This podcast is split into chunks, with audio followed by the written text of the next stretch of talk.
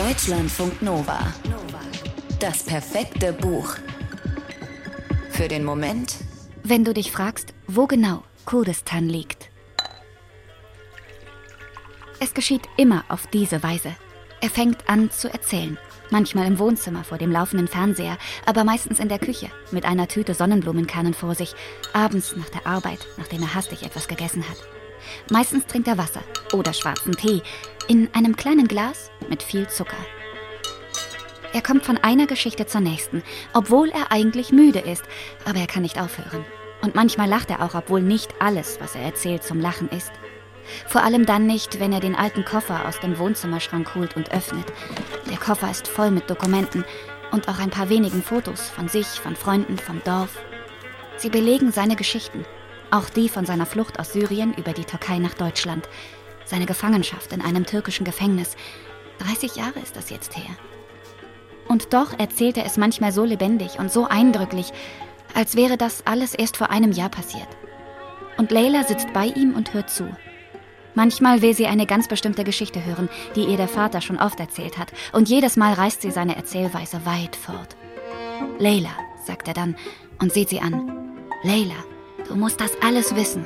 Du musst wissen, wie es war, wann was, warum passiert ist. Du bist Kurdin.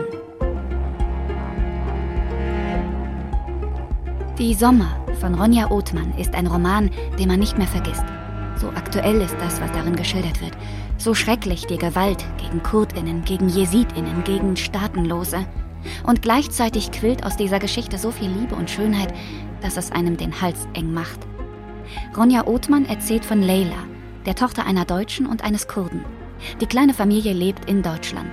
Und bis 2011 verbringt Leila jeden Sommer in dem Heimatdorf ihres Vaters, bei Oma und Opa, wo der Boden staubig ist, die Landschaft flach und weit, im Norden Berge, die natürliche und vermiente Grenze zur Türkei. Einmal hat sie es gesagt. Nach den großen Ferien.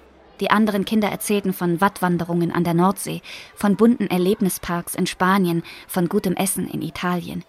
Leila erzählte von den Hühnern der Großmutter und vom Draußenschlafen im Hof, wenn es für Drinnenschlafen im Haus zu heiß war.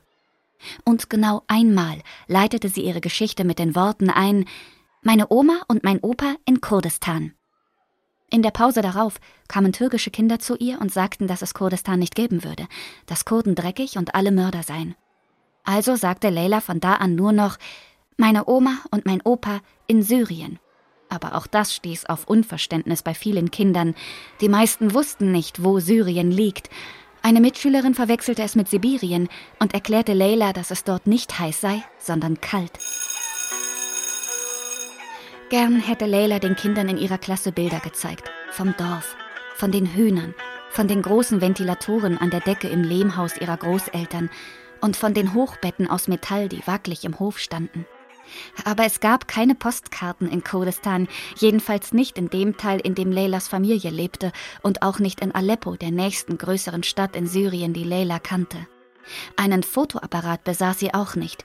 Jahre später bereute sie diesen Umstand sehr, dass sie keine Fotos gemacht hat, dass sie nicht alles aufgeschrieben hat, wie welches kurdische Gericht zubereitet wurde, wer wann zu Besuch gekommen war, woran alle glaubten, ob und wie sie beteten und ob der Großvater Filter in seine Selbstgedrehten gelegt hat. Leila versucht, sich zu erinnern. Jahre später. Da studiert sie schon, in einer Stadt, die mit nichts aus ihrem bisherigen Leben in Verbindung steht lebt dort in einem WG-Zimmer und besucht ihre Eltern nur in den Semesterferien. Sie weiß noch einiges, doch doch, und manches taucht wieder aus verborgenen Winkeln ihres Gedächtnisses auf, wenn sie den Geschichten ihres Vaters lauscht. Aber manches ist einfach weg. So wie dieses Dorf, in dem Leila die Sommer verbracht hat, seitdem sie vier Jahre alt war. Nur wenige Verwandte leben heute noch dort, alle anderen sind verschollen, tot oder geflohen, manche von ihnen nach Deutschland hierher, in ein Land, in dem es ihnen besser geht als in Todesangst, in Gefängnissen, auf der Flucht, aber auch in ein Land, in dem zu viele Menschen immer noch nicht wissen, wo Kurdistan eigentlich liegt. Deutschlandfunk Nova. Das perfekte Buch.